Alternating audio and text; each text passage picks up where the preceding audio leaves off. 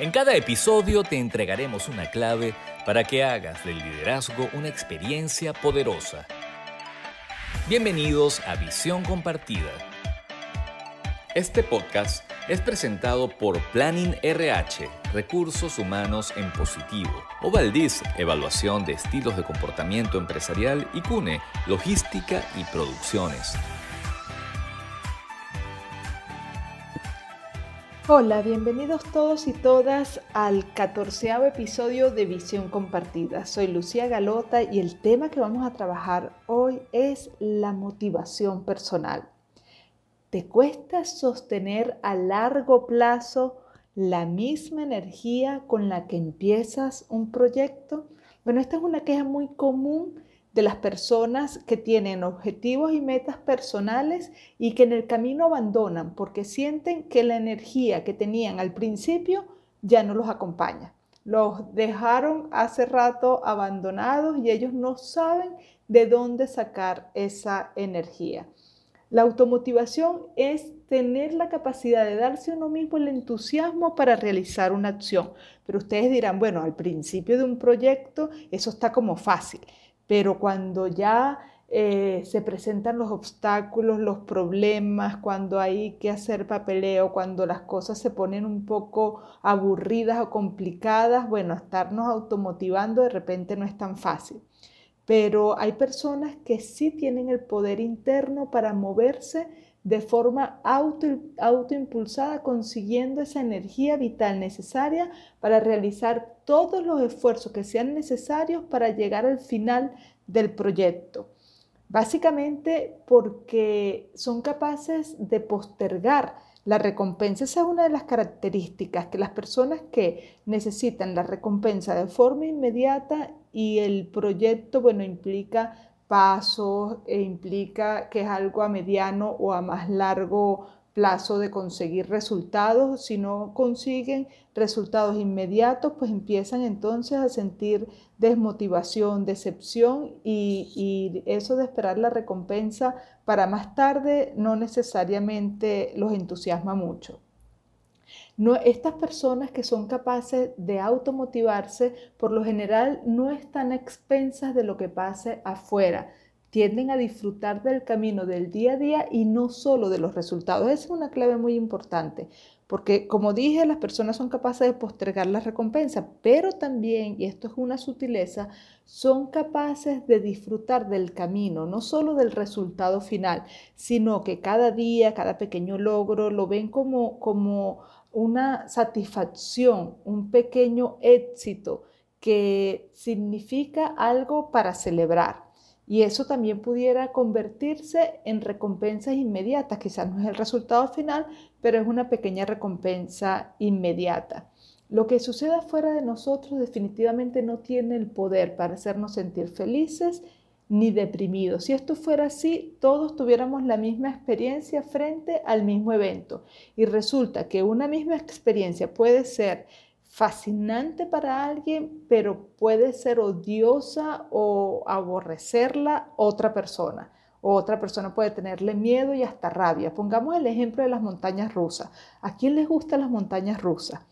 ¿Y a quién no les gustan las montañas rusas? Las montañas rusas la pueden amar personas y sentir un gran entusiasmo cuando se van a montar en una montaña rusa, pero otros esa misma montaña la, detestan. Entonces, si realmente el evento fuera el causante de que tú seas feliz o estés deprimido, ese mismo evento, en este caso la montaña rusa, sería capaz de hacer feliz a todo el mundo. Y resulta que no, que algunas personas se sienten muy felices por eso, pero otras no. Esto le hago énfasis porque muchas personas justifican que han perdido el entusiasmo de llevar adelante sus proyectos por algo que está pasando afuera y utilizan estos eventos, obstáculos, problemas, dificultades como excusa para continuar. Entonces esto nos deja, esto deja ver lo que, lo que dije de la montaña rusa, que realmente lo que pasa afuera no tiene el poder para hacernos sentir eh, una experiencia particular, una sensación particular, sino que lo que sentimos por lo que pasa afuera está más vinculado a la manera en cómo interpretamos el hecho, a cómo nos aproximamos al hecho, a cómo nos vinculamos o a las experiencias previas que hayamos tenido ante esas mismas circunstancias. También juega un papel muy importante nuestra forma de ser. Por ejemplo, hay personas que se aburren muy rápido y que dentro de sus competencias no está el hecho de tener la paciencia, el empuje para persistir y para llegar al final de los proyectos. Entonces, bueno, suelen abandonar en el camino cuando la cosa se pone un poco exigente, demandante. Este tipo de personas suelen ser dependientes de la satisfacción de sus deseos. A estas personas les gusta vivir una vida de emociones y placeres y les cuesta más bien cuando la vida se torna tranquila. Ellos necesitan que las vidas tengan una cierta emoción, una cierta intensidad para sentir que vale la pena seguir adelante con lo que están haciendo. Es como en las relaciones de pareja, cuando te, enamoras y ese estado primero de enamoramiento, que bueno, que a veces se, conceptualiza como un estado de locura temporal, porque bueno, puedes hacer cualquier cosa por estar con esa, con esa pareja, con esa persona, pero que cuando a estas personas que se aburren rápido, de repente ese estado de locura pasa, porque va a pasar con el tiempo y van a venir las rutinas, pues aquí se sienten decepcionadas y sienten que ya perdieron el amor. Hay muchas personas que les pasa esto con los proyectos, con, la, con sus metas, con sus objetivos y tienden a abandonar. ¿Quieres saber los errores más frecuentes de los líderes en las empresas? Escucha con atención los imperdonables del liderazgo. En los imperdonables del liderazgo de este episodio quiero resaltar la cantidad de personas que he tenido en sesiones con el siguiente perfil, personas muy relacionadoras, con tendencia a la acción, a la acción muchas veces impulsiva, con un liderazgo muy directivo y con tendencia a ser extrovertidas y que se aburren fácilmente, sobre todo cuando les toca hacer algo que tiene que ver con procedimientos, mantener ciertos protocolos o cuidar de los detalles y de los estándares de calidad. Y cuando le corresponde hacer algo de eso, pues se muestran reacios y tienden a postergar, a procrastinar cuando se trata de ese tipo de demandas que el cargo, porque todos los cargos a nivel organizacional tienen, aunque sea una mínima exigencia, aunque estés en relaciones públicas, una mínima exigencia de mantener ciertos protocolos, ciertos estándares, cierto cuidado a los detalles y cierto cumplimiento de procedimientos. Pero hay unos perfiles de comportamientos que son muy reacios a este tipo de cosas y bueno, cuando trabajamos en, las sesiones aparecen como parte de sus grandes frustraciones. Entonces lo menciono aquí porque si te sientes identificado con este perfil, mira a ver cuánto de, de, esta sensación de aburrimiento, porque, bueno, ciertas acciones, ciertas tareas de tu cargo, que tu cargo demanda, tú no te sientes agradadas con ellas y entonces tiendes a resistirte y esa resistencia pues genera entonces una, eh, un desgaste emocional. Entonces, en los imperdonables del liderazgo es que mi manera de ser sea mi principal saboteador del logro del éxito que deseo alcanzar. Entonces, bueno, a mirarse y a estar atentos a aquellas actitudes personales que puedan estar interfiriendo en, mi propia, en el logro de mis propios objetivos. Acabas de oír los imperdonables del liderazgo. Una de las razones por la que esta situación de desmotivación se siente tan pesada es porque hay una resistencia interna por hacer aquello que estamos obligados a hacer para continuar con nuestro proyecto, pero que no queremos hacer. Esa resistencia interna genera una fricción que termina robándonos energía porque genera emocionalmente una tensión que termina siendo desgastante. Entonces, y muchas veces no nos damos cuenta, muchas veces nos sentimos justificados porque, bueno, si esto no me gusta hacerlo, pues es natural que yo me oponga, que yo me resista, que yo no quiera, que yo haga pataletas, que según mi capricho, pues este, yo solamente debería hacer aquellas cosas que me gustan y, y las que no me gustan no, porque entonces ahora todo está vinculado a la pasión y si no siento una pasión intensa por todo lo que estoy haciendo, pues entonces prefiero no hacerlo. Y resulta que la vida te dice, bueno, la cosa no es tan así. En el camino hacia lo que tú quieres, hay cosas que implican ciertos sacrificios, cierta disciplina, cierta rutina, ciertos procesos, ciertos procedimientos que no te van a gustar, que no van a ser tan apasionantes, pero que son necesarios y obligatorios hacerlo, en pro de ese bien mayor, de ese progreso eh, eh, que tú deseas, de ese éxito que tú quieres alcanzar. Este camino tiene que pasar por aquí. Esta es la ruta por la que hay que pasar. Entonces, esa fricción de mi oposición para no hacer aquello que estoy obligado, esa resistencia interna genera desgaste emocional y muchas veces ese desgaste emocional, ese agotamiento que lo está produciendo mi propia psique, mi propia, ese, ese eh, deseo interno de no querer hacer lo que es necesario para lograr lo que quiero, es eh, probablemente uno de los ladrones de energía más importantes. Y afortunadamente es uno de los ladrones de energía más importantes porque es justamente en el lugar donde tú puedes hacer cosas. Es en el lugar donde tú puedes intervenir para aprender actitudes mejores que no te roben la energía y que más bien te fortalezcan.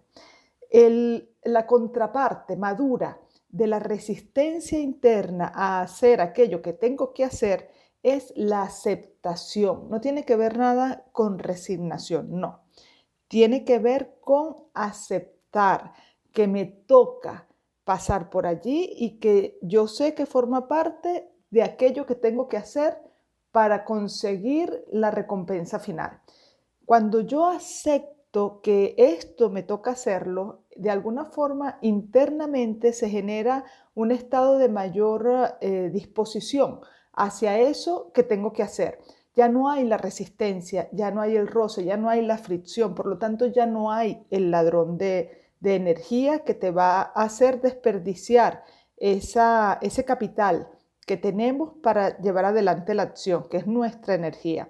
Entonces, uno de los elementos que hay que revisar cuando tu energía eh, primera, la que, con la que comenzaste el proyecto, no te acompaña hasta el final, es porque probablemente tienes internamente saboteadores psicológicos que te están robando, malgastando esa energía y entonces eh, uno, de, uno de esos saboteadores es la resistencia, que en esa lucha interna terminas desgastándote y terminas desperdiciando ese hermoso capital que todos tenemos para llevar adelante una, acción. Entonces, eh, los invito a que reflexionen sobre este punto y a que revisen a ver qué tantas veces tú te resistes y generas fricción y con eso estás desperdiciando tu energía vital que si aceptaras lo que corresponde hacer y eh, eso te va a estimular una buena disposición para, bueno, hacer lo que toca, porque como ya hemos recalcado, en el camino hacia el logro de lo que queremos, hay momentos en que nos toca hacer cosas que no necesariamente nos agradan. No todo el camino es pasional. Y, hay que tener mucho cuidado con eso porque se están vendiendo mucho esas eh, ideas que cuando tú las vas a ver en la realidad no funcionan de esa manera pues eh, en el alcance de un proyecto hay cosas que son muy apasionantes hacerlas, fascinantes, fabulosas y la idea es que la mayoría del tiempo pues tú, puedas proveerte de este tipo de, de, acciones. Pero también hay otras que no necesariamente van, van, a ser fascinantes, por el contrario, pues van a ser acciones que, que pueden ser fastidiosas hacerlas. Cuando nos conectamos con esa energía podemos entonces optar por aceptar lo que hay que hacer. Cuando yo soy capaz de conectarme con la energía vital interna que ya no está saboteada por una resistencia, por una fricción, yo puedo entonces despertar esa madurez de aceptar lo que hay que hacer y buscar hacerlo entonces con disposición, con ganas, sin resistencia, sin pelearnos, sin oponernos y sin desgastar nuestra energía, que es, como les dije, el mayor capital que tenemos para realizar nuestros proyectos. La actitud correcta en el líder produce resultados excelentes. A continuación, los aciertos del liderazgo. En los aciertos del liderazgo de este episodio quiero rendir tributo a esos empresarios que empezaron de cero y conquistaron la cima, el éxito. Esas personas, tenganlo por seguro, han pasado por un camino de altos y bajos, pero el compromiso que han tenido ha sido tan inquebrantable que los ha acompañado en los buenos momentos y en los malos momentos, cuando la cosa era apasionada y con mucho entusiasmo, ahí estaba el compromiso, pero cuando no lo era y estaba llena de obstáculos, de dificultades o de aburrimiento y de fastidio, allí estaba el compromiso también y se hacían acompañar entonces de la disciplina y de la, y de la voluntad personal de seguir adelante, con el foco puesto en, en esa meta personal que los motivaba para seguir y continuar en ese camino que, como les digo, pues es seguro, es de altos y bajos. Eso, de eso no se pueden librar. Pero aquellos empresarios que han llegado a la, cima y que están en la cima han transitado ese camino.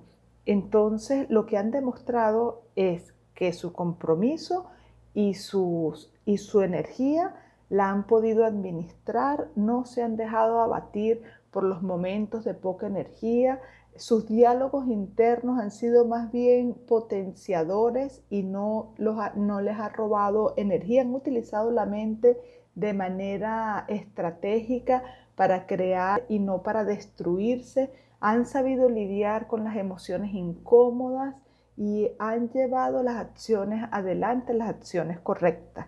Entonces, miren esos referentes de esos empresarios que en este momento están en el lugar que ustedes aspiran a estar y que empezaron desde cero y han transitado el camino, porque si ellos lo han logrado, tú también puedes lograrlo. Tú también puedes aprender cómo lidiar con las dificultades del camino y poder seguir adelante. Acabas de oír los aciertos del liderazgo. Esta última parte del programa quiero dedicárselo a darte unas sugerencias para que tú en esos momentos en los que sientas que la energía te está abandonando, tú puedas utilizar y puedas em, transformar de, de maneras muy específicas esa experiencia que probablemente en el pasado te ha llevado a tomar decisiones de abandonar lo que estás haciendo. No es necesario salir corriendo a tomar la decisión de renunciar a algo, sobre todo si ese algo te interesa, porque muchas veces caemos en la trampa de que si modificamos lo de afuera, mi, mi experiencia interna va a ser diferente, pero resulta que entonces vamos pasando de proyecto en proyecto sin transitar por los momentos complicados y sin entender que detrás de esos momentos complicados nos está esperando los resultados que hemos deseado tanto y que, eh, bueno, si abandonamos una y otra vez nuestras ideas y nuestros proyectos, pues no vamos a terminar de ver consolidados. Entonces, las sugerencias que te tengo son las siguientes. Primero, y este quizás es uno de los más importantes. Los tres son importantes, pues te tengo tres sugerencias, pero este es uno clave. Observa tus diálogos internos, pero no los toques. Solo vuélvete consciente de ellos y no trates de modificarlos, no trates de alterarlos, no los toques, no te vayas detrás de los pensamientos, solo obsérvalos como cuando tú miras un atardecer, cuando te sientas a la orilla de la playa o, te pones en la ventana de tu casa y miras hacia afuera y observas el, mar o observas un atardecer, observas un amanecer que tú no vas y lo tocas, que tú no vas y, e interfieres con eso, que tú no vas y lo alteras o lo modificas, solo lo observas, solo te vuelves consciente de eso que estás observando. Muchas veces cuando observamos el amanecer, el atardecer, es tan maravilloso que nos volvemos uno con esa, con esa experiencia, porque la mente logra callarse. Bueno, pasa algo parecido cuando observamos los pensamientos y no los tocamos. Pasa que la mente entonces se va volviendo más silenciosa. Cuando tú eh, tocas los pensamientos y te vuelves un pensador compulsivo, pues la mente te sigue mandando ideas y pensamientos sobre aquello que que tú estás acostumbrado a pensar y entonces ese ruido de la mente termina siendo em, algo que interfiere, algo que sabotea, porque, bueno, es, es, algo que contamina, el ruido contamina y el ruido de la mente contamina tu vida, tu día a día. Entonces, cuando tú eres capaz de observar esos diálogos internos, la sola observación sin tocar los pensamientos, hará su trabajo de volver la mente más lúcida y quieta. Entonces, primera recomendación, observa tus diálogos internos sin tocarlos. Segunda recomendación, cuando estés realizando cualquier acción, este, en este mismo momento que estás realizando la acción de escuchar este podcast, mantén el foco de tu atención en la acción misma. Trata de no distraerte con los diálogos internos y verás cómo vas a ser capaz de fundirte con esa acción que estás haciendo y el solo fundirte creará para ti un disfrute de eso que estás haciendo. Y no importa lo que sea que estés haciendo, eh, bueno, las personas tienden a relajarse con acciones más bien este, tontas y rutinarias. Por ejemplo, eh, hacer origami, tejer, eh, cocinar, que, implica estar eh, enfocado en esa acción que tú vas poco a poco realizando y que de alguna forma, sin que sea una acción relevante o una acción trascendental, pero que al entregarte a ese momento terminas olvidándote de ti mismo, eso implica que la mente se calla y que tú puedes disfrutar. Y entonces cualquier acción puede convertirse en una fuente de disfrute, porque estás allí pleno en ese momento realizando esa, esa acción. Entonces, la segunda recomendación es cuando estés realizando esa acción, mantén tu foco de atención en esa acción y busca no distraerte en la mente, porque la mente siempre va a buscar atraer tu atención. Tú mantén el foco de atención en la acción misma. Esto con entrenamiento lo vas a poder lograr si consigues mantenerte en esa disposición de practicar una y otra vez esta recomendación. Tercera recomendación, cuando sientas aburrimiento o ganas de abandonar un proyecto porque has perdido el entusiasmo, siéntate a mirar esa emoción no le tengas miedo a sentir el aburrimiento o el fastidio, siéntela, permítela. Vuélvete un buen anfitrión para esa emoción. Las emociones son perecederas, como llega, se van, ellas se agotan. Pero si sales corriendo en ese momento que sientes aburrimiento o fastidio, a tomar una decisión afuera, es decir, a renunciar para, para evitar sentir esa incomodidad que estás sintiendo adentro, bueno, se te hará difícil llegar al final de cualquier proyecto, porque entonces el próximo proyecto en algún momento vas a sentir ese aburrimiento, entonces también saldrás corriendo a renunciar. Entonces no siéntate y experimenta eso que estás sintiendo. No le tengas miedo a sentir las emociones incómodas. Ellas no te van a hacer daño. Bueno, con esto hemos llegado al final del podcast número 14, del episodio 14. Estás desde ya invitado al próximo episodio y bueno, nos encantó, nos encanta cada vez que compartimos con ustedes. Si les gustó este episodio, por favor pónganle like, compártanlo, coméntenlo. Son bienvenidos siempre. Que estén muy bien. Nos despedimos a nombre de todo el equipo de Visión Compartida y de nuestros patrocinantes, Planning RH, Recursos Humanos en Positivo, Ovaldiz, Evaluación de Estilos de Comportamiento Empresarial y CUNE, Logística y Producciones.